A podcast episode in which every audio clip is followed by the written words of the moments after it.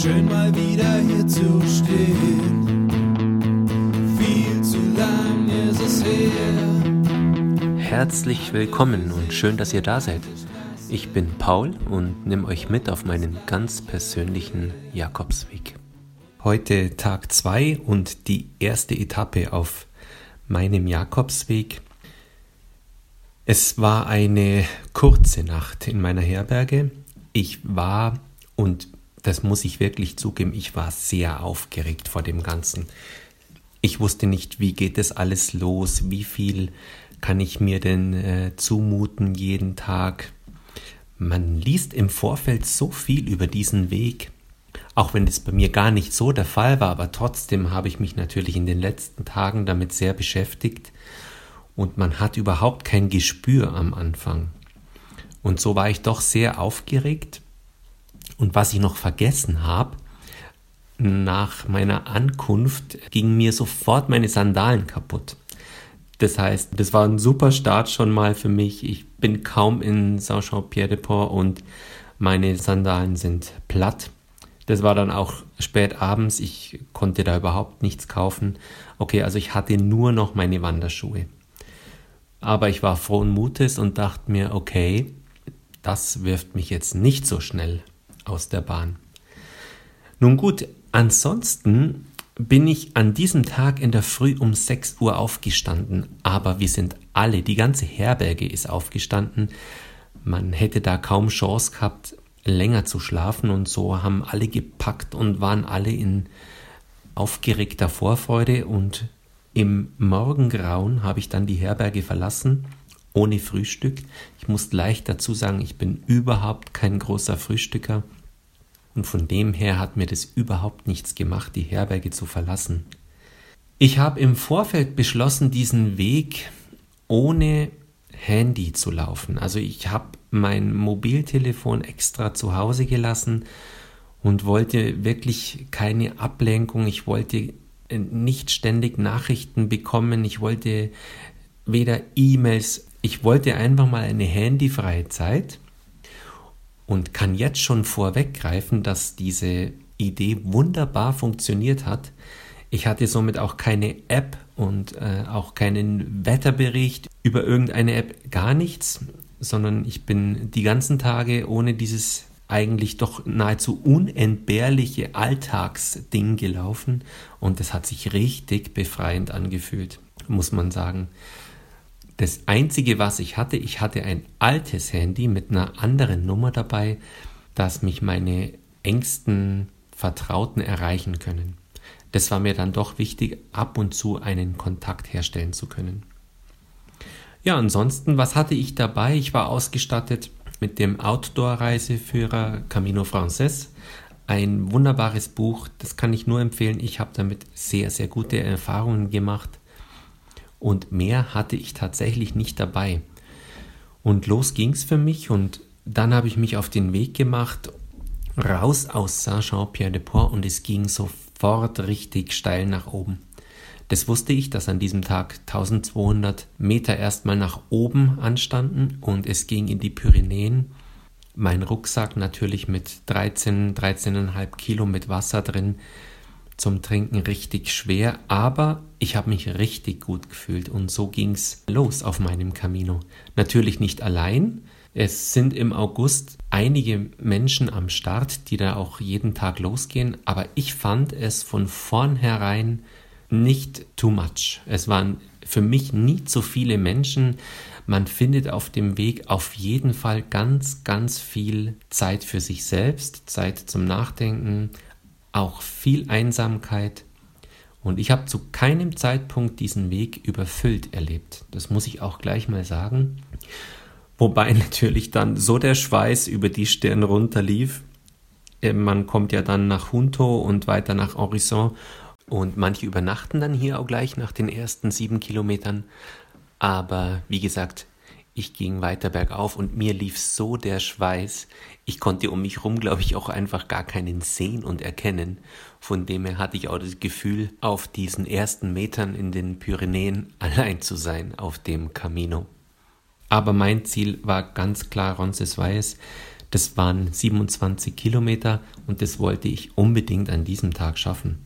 Es war total mystisches Wetter, war bewölkt, die Sonne kam immer wieder durch, aber oben dann auf der Passhöhe auf 1400 Meter war richtig Nebel, es war Nebel umwoben, richtig mystisch. Schafherden sind über den Weg gelaufen und es war einfach ein toller Einstieg, muss ich sagen. Es hat sich richtig gut angefühlt.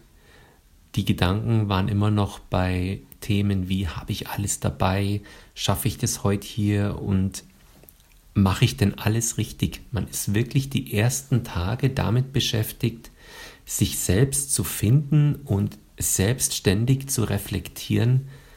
Läuft alles? Muss ich was verändern? Muss ich was optimieren?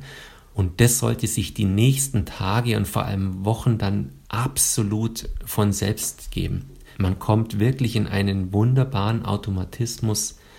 Aufstehen, laufen, laufen, laufen. Aber am ersten Tag war natürlich noch alles neu und ich habe diese mh, 27 Kilometer wirklich gut geschafft, muss ich sagen. Ich habe oben am Pass dann eine richtig dicke Brotzeit gemacht, die hatte ich mir verdient und dann ging es auch schon an den Abstieg, der relativ kurz und dementsprechend steil ist. Da gab es eine ganz lustige Begebenheit, dass es einen Wegweiser gab, da stand aber ein Pferd davor.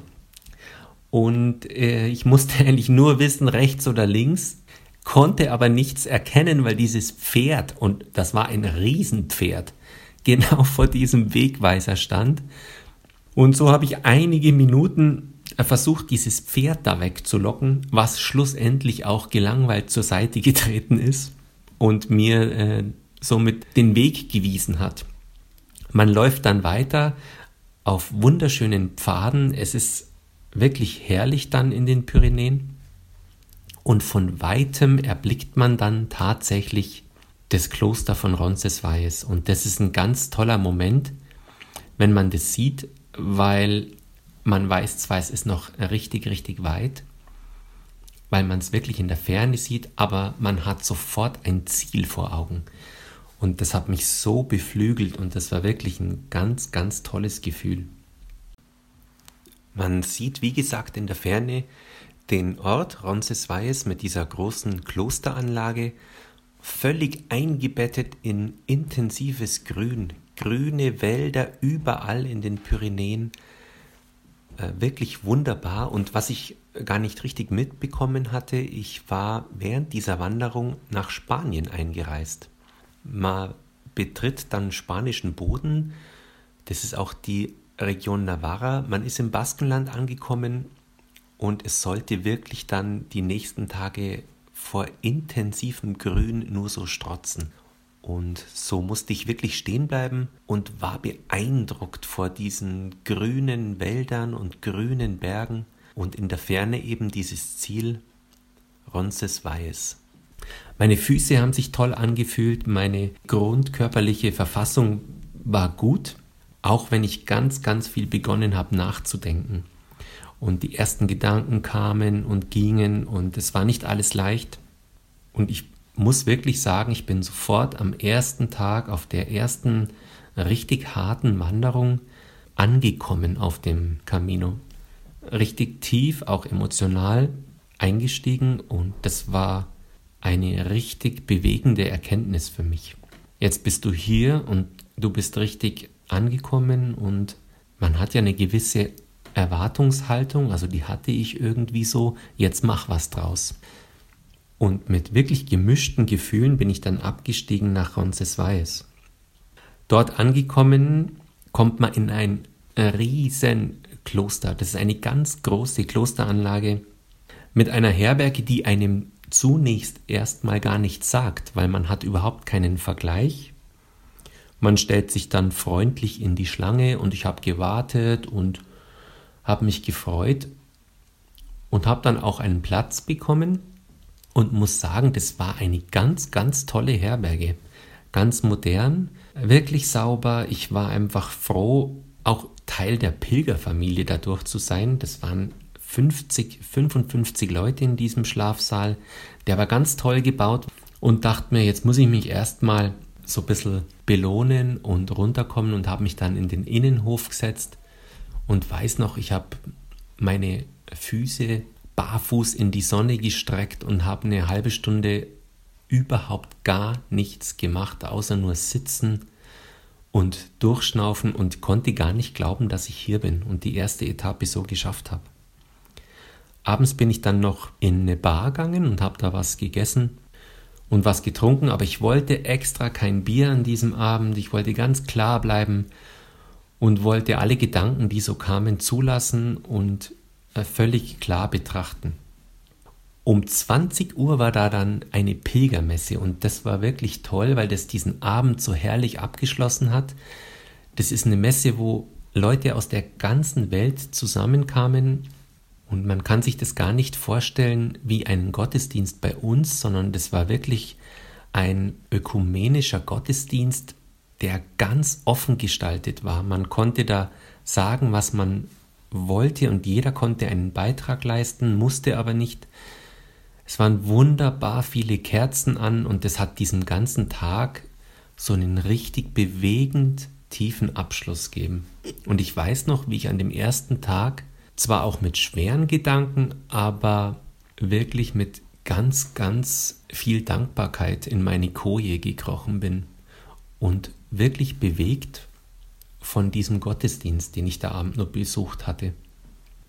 Das war so mein erster Tag in Roncesvalles. Ich habe dann noch im Bett kurz gelesen, wie geht's denn weiter. Das habe ich übrigens jeden Tag gemacht, um die Aussicht auf den nächsten Tag ein bisschen zu haben. Wie plane ich das? Was habe ich vor? Habe meinen äh, Rucksack nochmal sortiert. Auch das sollte sich im Verlauf der nächsten Tage und vor allem Wochen alles äh, einspielen und das sollte sich alles deutlich vereinfachen. Ich war da immer noch sehr aufgeregt und konnte noch nicht richtig loslassen in Form einfach nur an das Laufen und an das Pilgern denken, sondern ich war noch voll in meinem Organisationsmodus. Aber wie gesagt, das sollte sich bessern. Ja, das war mein erster Tag auch mein erster Tag komplett ohne Handy seit ganz, ganz langer Zeit. Und auch das war eine wirklich spannende Erfahrung, kann ich euch sagen. Weil man gar nicht merkt, wie man im Alltag von der Technik und gerade von unseren ganzen Mobilgeräten abhängig ist. Und so lag ich im Bett und hatte so viel Gedanken und bin aber mit müden und schweren Beinen, aber doch wirklich erschöpft und dankbar eingeschlafen. Und wie es weitergeht an meiner zweiten Etappe, das hört ihr in meiner nächsten Folge. Bis dahin wünsche ich euch das Beste. Ciao, euer Paul, Servus. Da, da.